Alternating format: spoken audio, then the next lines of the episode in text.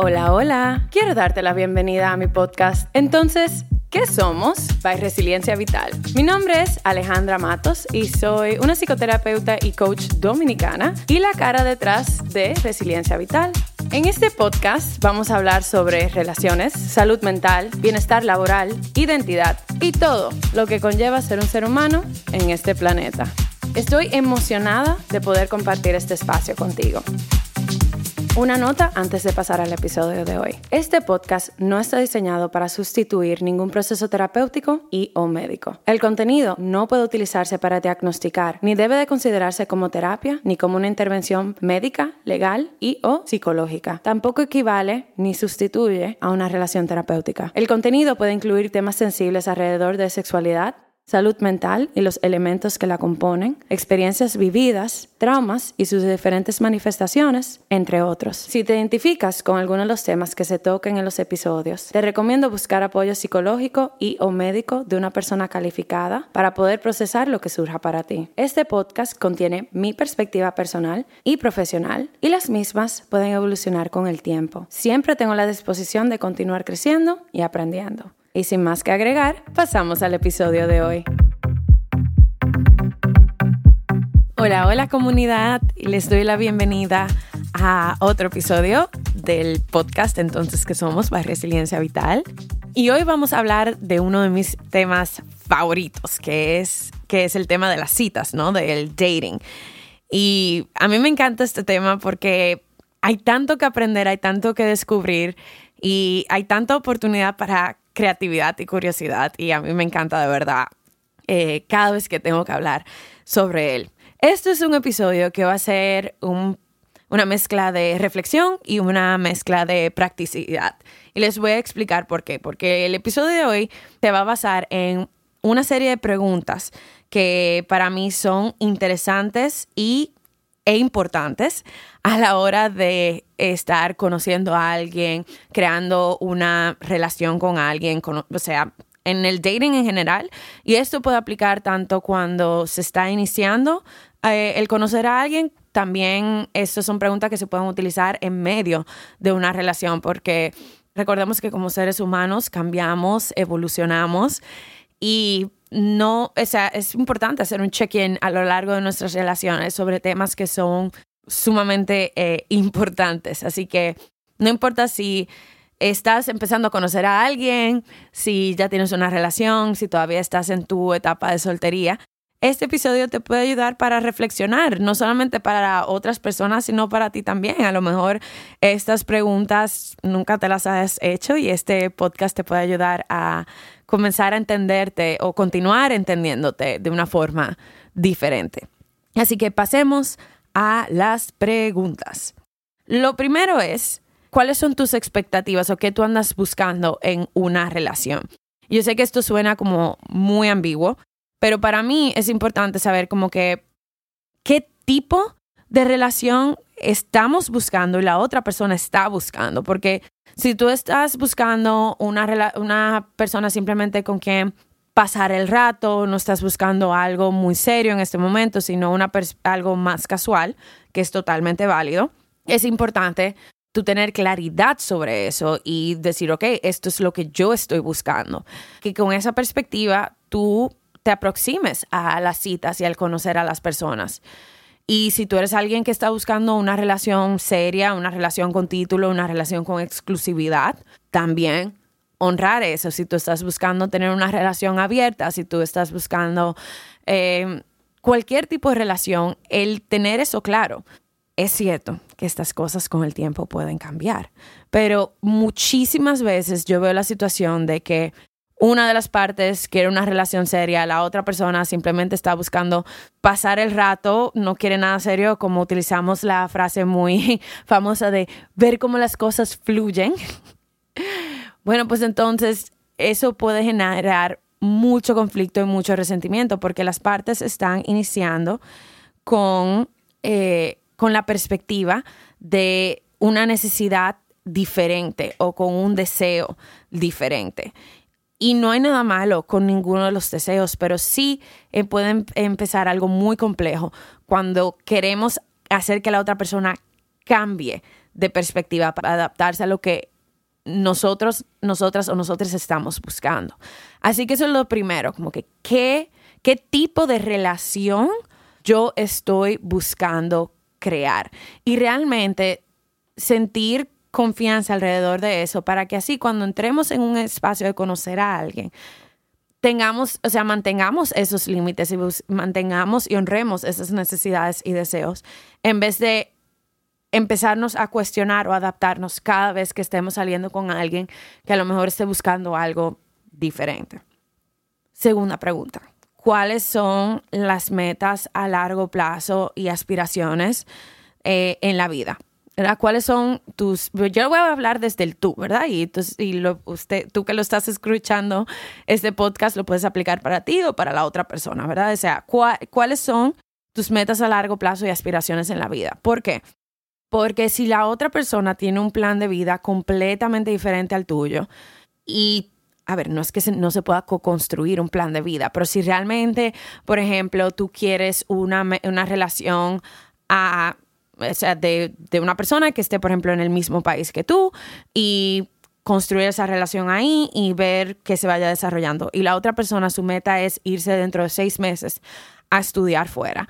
Bueno, eso no significa que tú, que no se pueda tener una relación, pero eso es algo que hay que tener en mente, de que tú estás buscando una persona que esté en tu mismo país y esto es una persona con la cual tú estarías probablemente desarrollando una relación a larga distancia.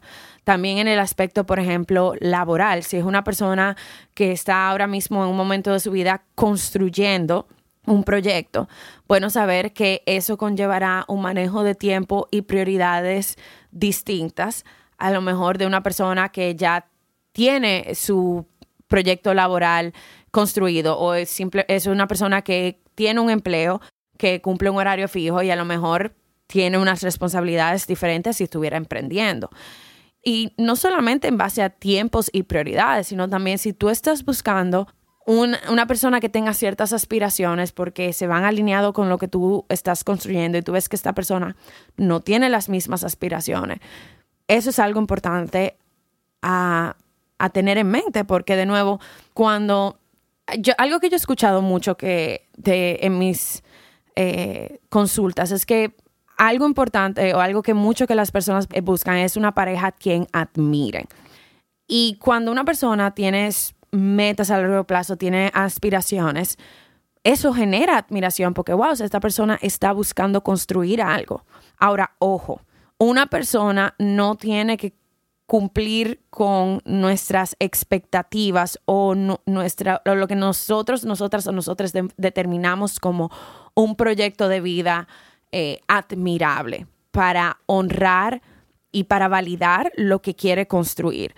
Porque eso también empieza un debate de lo que yo pienso que es el éxito versus lo que tú piensas que es el éxito y yo quiero convencerte que mi perspectiva es lo correcto. No, así no es. Pero, porque de nuevo, cada quien tiene su propia, eh, sus propias metas en la vida y son válidas. Ahora, tener, estar con una persona que tenga aspiraciones en la vida, respetando esas aspiraciones y una persona que te apoye en las tuyas, eso puede fortalecer muchísimo una relación, porque de nuevo crea una perspectiva de respeto, una perspectiva de admiración y una perspectiva de equipo. De nuevo, nota importante, no o sea, nunca debemos emitir juicios sobre la aspiración de, las otras personas y decir, ah, esta persona no quiere ser exitosa porque mira cuáles son sus aspiraciones en comparación de las mías. No, porque de nuevo, todo ser humano merece respeto y admiración simplemente por el hecho de que estamos manejando vivir en un planeta y ser un ser humano. Simplemente es un espacio importante de tener curiosidad, de ver cuál es la mentalidad de una persona y ver si se alinea con la tuya. Número tres, ¿cuáles son sus perspectivas alrededor de el compromiso? Y el compromiso puede verse como el hecho de construir una vida, el, o sea, en pareja, el hecho de matrimonio, el hecho de el compromiso que se tenga a eh, figure things out y trabajar en la relación. O sea, hay un, hay un montón de aspectos que entran a la hora del compromiso. Mucha gente lo que piensa es que el compromiso es exclusividad y matrimonio. de nuevo por el tipo de sociedad en el que vivimos. Pero aun cuando el matrimonio, el tema del matrimonio y la exclusividad son vitales, porque es muy difícil, no es muy difícil, es muy complejo el construir una relación donde tu perspectiva de la exclusividad y de la otra persona son opuestas y de nuevo se entra en ese tira y jala de llevar a una persona a un extremo o llevar a la otra persona al otro extremo. Es súper importante que entremos en relaciones que estén alineadas. No significa que las relaciones de nuevo no tengan espacio de, de cambiar, pero comenzar al menos dirigiéndonos hacia la misma perspectiva y o hacia la misma dirección, mejor dicho. Y con el tema del matrimonio, que para muchas personas es importante, o el tema, por ejemplo, de vivir em, juntos, juntas o juntas. También saber si tu pareja o la persona que tú estás conociendo tiene ese mismo deseo. Porque de nuevo, si tú estás esperando que la relación llegue al matrimonio, por ejemplo, la persona con quien tú estás saliendo no quiere casarse, eso puede generar mucho conflicto. Entonces, saber desde el inicio cómo esa persona se, se relaciona con esos términos o cuáles son las etapas como ve a una relación desarrollándose es súper importante. Y muchas personas, yo incluyéndome, a veces decimos, wow, y desde el inicio de, de salir en citas con alguien le voy a preguntar sobre el matrimonio. Claro, no es que vamos a entrar a la tercera cita, vamos a decir, bueno, tú ves en esta relación, en esta relación que nos, eh, nos vamos a casar, porque en la tercera cita ya preguntar eso puede ser un poco eh, sobrecogedor. Además, muy pocas veces sabemos suficiente de una persona para en la tercera cita para ya decir, ah, bueno, sí, ya hay que hablar sobre el tema del matrimonio. Pero yo creo que esto es parte de conversaciones responsables en relaciones que están buscando ser responsables. Y si una persona piensa que por tú hablar de ese tema, simplemente para conocer su perspectiva, ya tú te estás adelantando o estás siendo una persona súper intensa, como es un tema, como un término que se utiliza mucho, pues a lo mejor esa persona tiene una desconexión con su, propio proceso, con su propia perspectiva de las relaciones. Y a lo mejor esa no es la persona para ti, porque de nuevo, esa pregunta hecha desde una perspectiva de curiosidad, dentro de una perspectiva de simplemente yo estoy viendo si esto es algo en, lo que estamos eh, alineados o alineadas o alineadas, no es intensidad, simplemente se llama responsabilidad. Así que eso a lo mejor es algo para tener en mente. Pregunta número cinco. ¿Cómo priorizas y haces tiempo para las personas importantes en tu vida?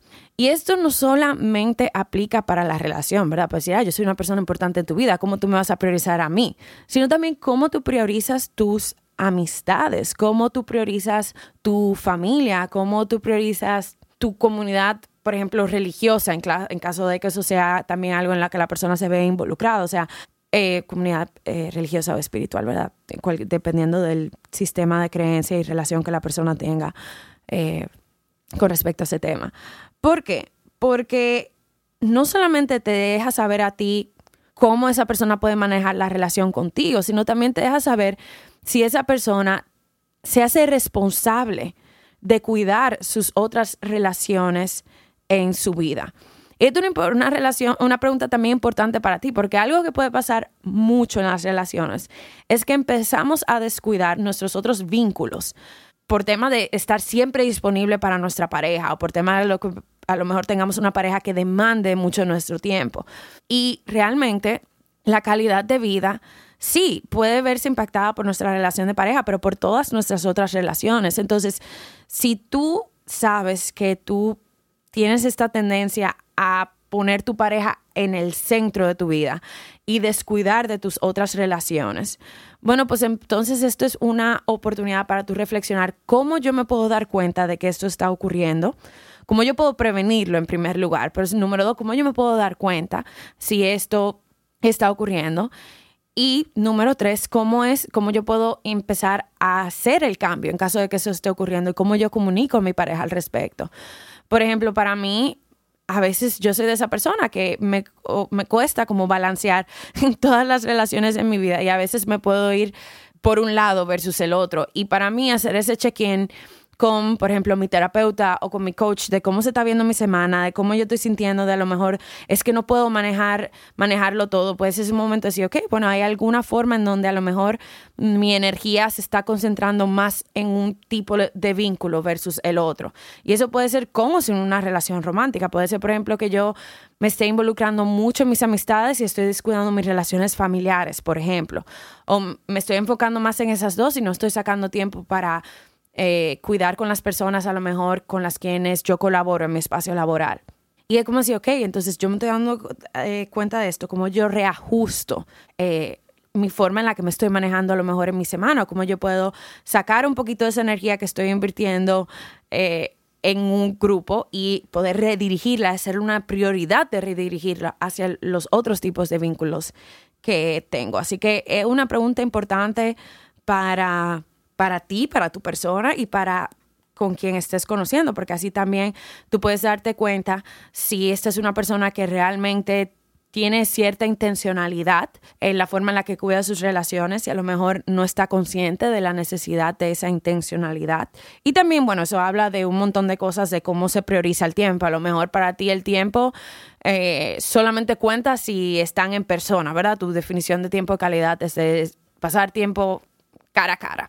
Pero a lo mejor esa otra persona dice, bueno, hay veces que a mí se me dificulta eso, pero si yo no puedo ah, eh, ver, verte en persona por X cantidad de días, bueno, yo me aseguro de sacar un tiempo donde yo te pueda tener una llamada y hablar contigo y estar presente contigo para ese, eh, para ese momento y poder escuchar sobre cómo va tu semana, sobre cómo va tu día y, y poder tener un momento que se sienta dedicado para ti.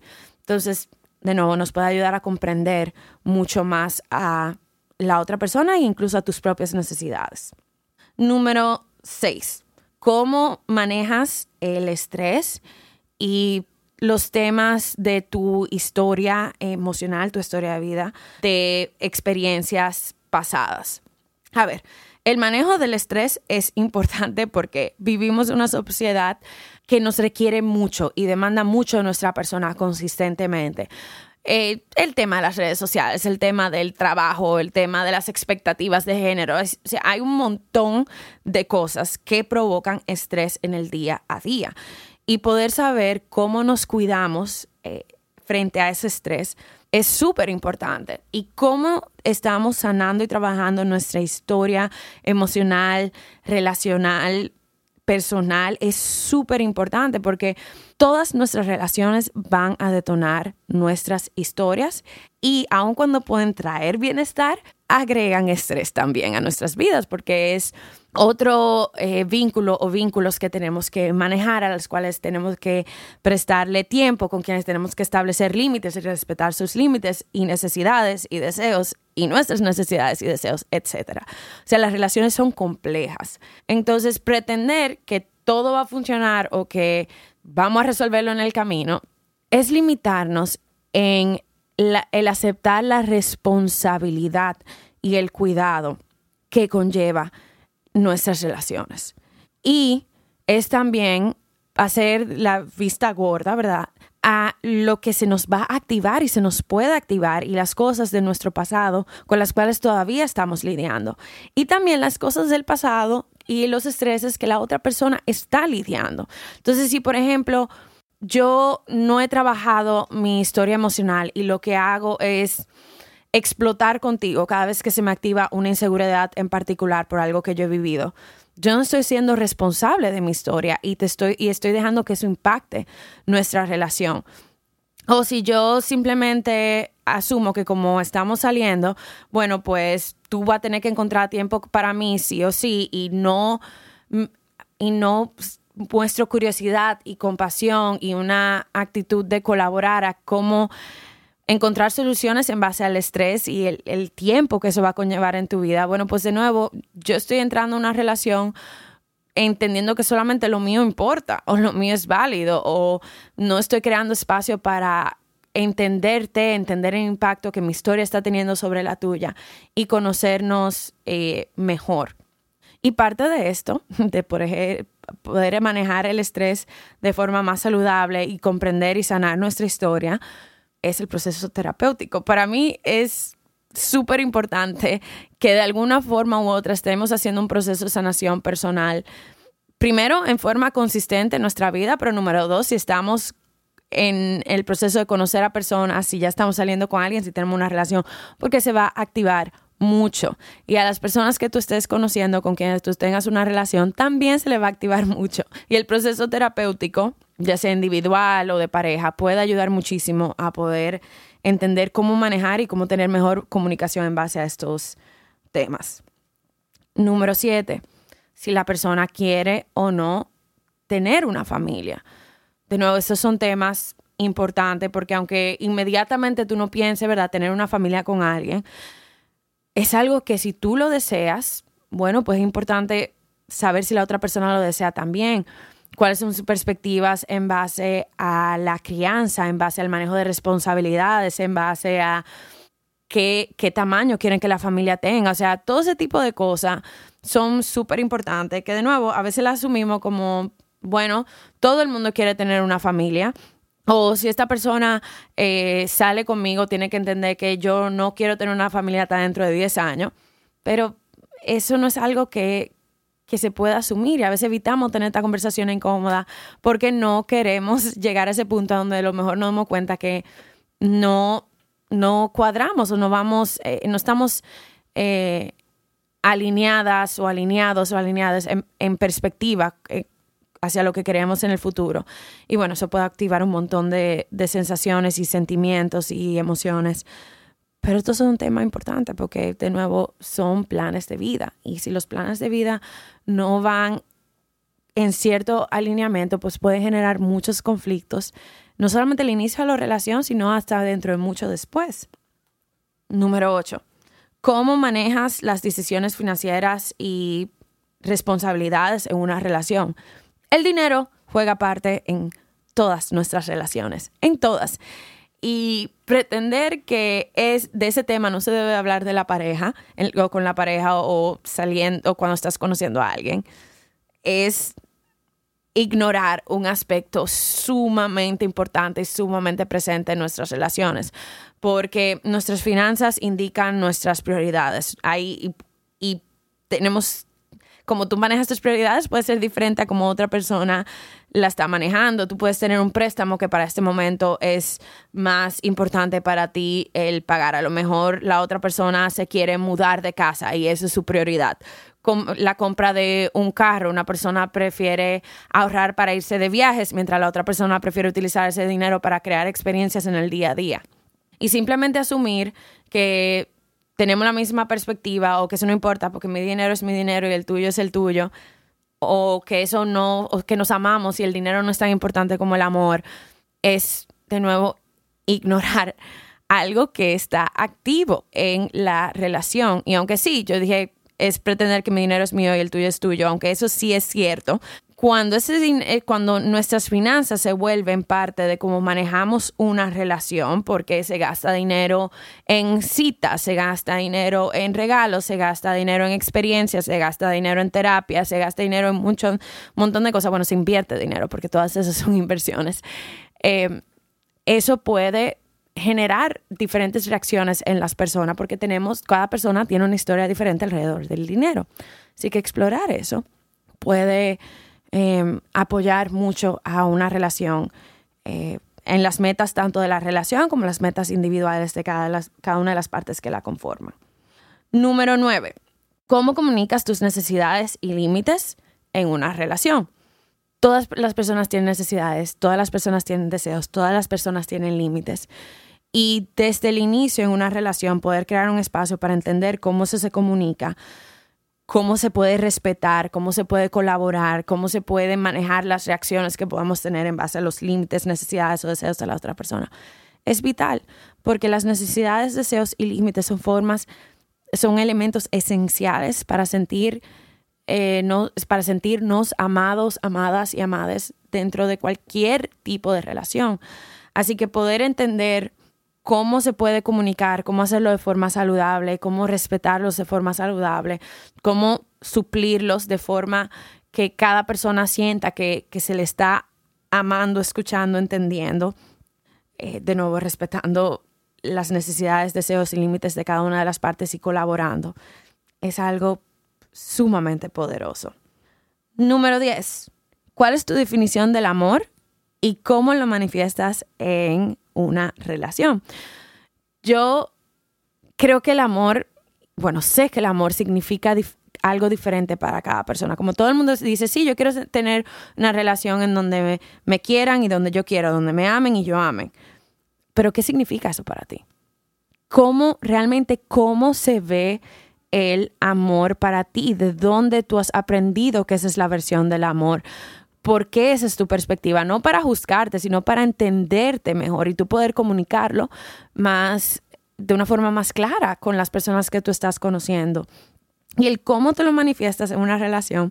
Bueno, pues muchas personas utilizan la perspectiva de los cinco lenguajes del amor de Gary Chapman para empezar a crear un, como un blueprint, un marco de referencia de cómo el amor se puede ver, porque como yo manifiesto el amor, puede ser muy diferente a como otra persona lo manifiesta, y como yo quiero recibir amor, puede ser muy diferente a como una persona lo, lo reciba. Por ejemplo, a lo mejor para mí eh, los actos de servicio son muy importantes, el sentir que mi pareja me ayuda y me puede, me apoya cuando yo necesito algo y puede adelantarse a ciertas cosas y o tomar iniciativas de ciertas cosas y apoyarme así.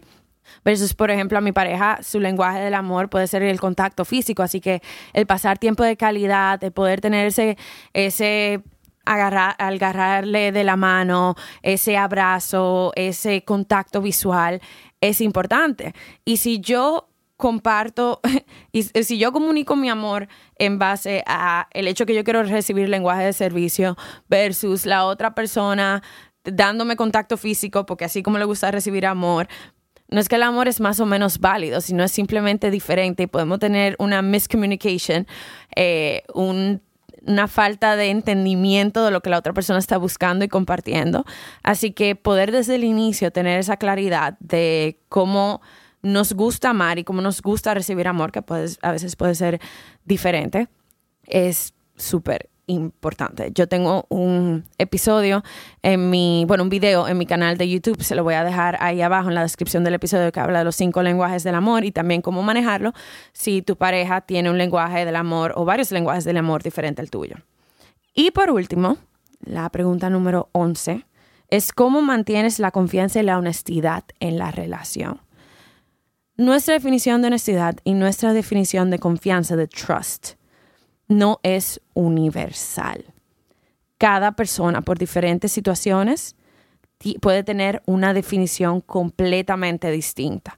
O te puedes dar la versión que entiende que tú quieres escuchar o que la sociedad te ha puesto como correcta, pero no actuar en base a ella. Entonces, es importante saber cómo se ve la confianza y eso significa qué vamos a comunicar, cómo lo vamos a comunicar, qué es para mí es una ruptura de la confianza, qué para ti es una ruptura de la confianza. Que eso es tal. A mí me ha pasado mucho eso, donde yo he entendido que la confianza significa esto y para la otra persona la confianza significa eso y algo más, por ejemplo, o tiene una perspectiva diferente y a veces podemos tener esos conflictos porque para mí yo no rompí la confianza de la otra persona, pero la otra persona sí, y fue porque yo asumí que su definición de la confianza era la mía y ha ocurrido también viceversa. Entonces, eso es importante desde el inicio, poder tener esa claridad y siempre comunicar cuando algo a lo mejor que no pensábamos al inicio que iba a afectar nuestra confianza, pero sí lo termina haciendo. Entonces, poder también siempre tener eso desde eh, como marco de referencia y como un punto importante para hablar en todas nuestras relaciones. Y luego es el tema de la honestidad. Sea, la honestidad puede significar algo diferente para cada persona. Y también es el la, muchas de las personas piensan que la honestidad es nos tenemos que contar todo. Y puede ser que hay temas para ti que tú prefieras mantener privados y eso es válido, como tu pareja también los puede tener. Y el poder hablar sobre ¿Cómo esperamos que sea una comunicación abierta? ¿A qué nos, nos referimos con honestidad?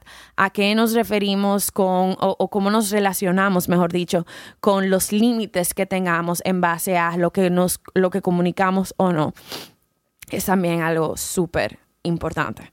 Así que espero que el episodio de hoy les haya invitado a reflexionar, les haya inspirado a hacer algunas de estas preguntas, a crear sus propias preguntas y, o sea, poder explorarlo eso con las personas con quienes están conociendo. Obviamente hay un montón de temas que yo no cubrí en el día de hoy, porque si es por eso, uff, hacemos una enciclopedia de preguntas eh, en, de relaciones. Pero es importante, sobre, eh, para mí, es que brindamos curiosidad a nuestras relaciones, que brindemos curiosidad a nuestra propia persona y que nos enfoquemos mucho en intentar escuchar y entender a la otra persona, aunque no cambiemos nuestra perspectiva, aunque nos demos cuenta que, bueno, esa persona lo que quiere, lo que yo quiero no va en acuerdo, y por eso la relación a lo mejor tenga que terminar o no, no continúe. Pero es importante, sobre, o sea, que, que podamos estar presentes y poder decir, o sea, yo te escucho, yo te entiendo, y aunque no estemos de acuerdo, tú tú tienes tus opiniones y yo tengo las mías, y poder respetar esa individualidad de cada persona y luego tomar los pasos necesarios para ver cómo enfrentamos esa individualidad, independientemente de que la relación termine, la relación continúe, la relación cambie su curso. Pero yo creo que aunque eso es sumamente incómodo, resulta más incómodo el hablar dos idiomas completamente diferentes en una relación, ¿verdad? En aspecto, en, en relación a expectativas, en relación a necesidades, en relación a plan de vida. Y luego que llega un punto en donde nos demos cuenta de que hemos hablado dos idiomas diferentes todo el tiempo y ahora tenemos algo más grande que resolver. Y de nuevo, que tú tengas una expectativa o un deseo, una necesidad, una perspectiva diferente que a la otra persona, no habla sobre tu valor, no habla sobre eh, el hecho de que por tú no estar de acuerdo con esta persona y querer algo diferente, tus necesidades, deseos son más o menos válidos que la otra persona. Simplemente son aspectos de la individualidad y son aspectos que ya sea en el ahora, en el punto medio, en el futuro, iban a surgir.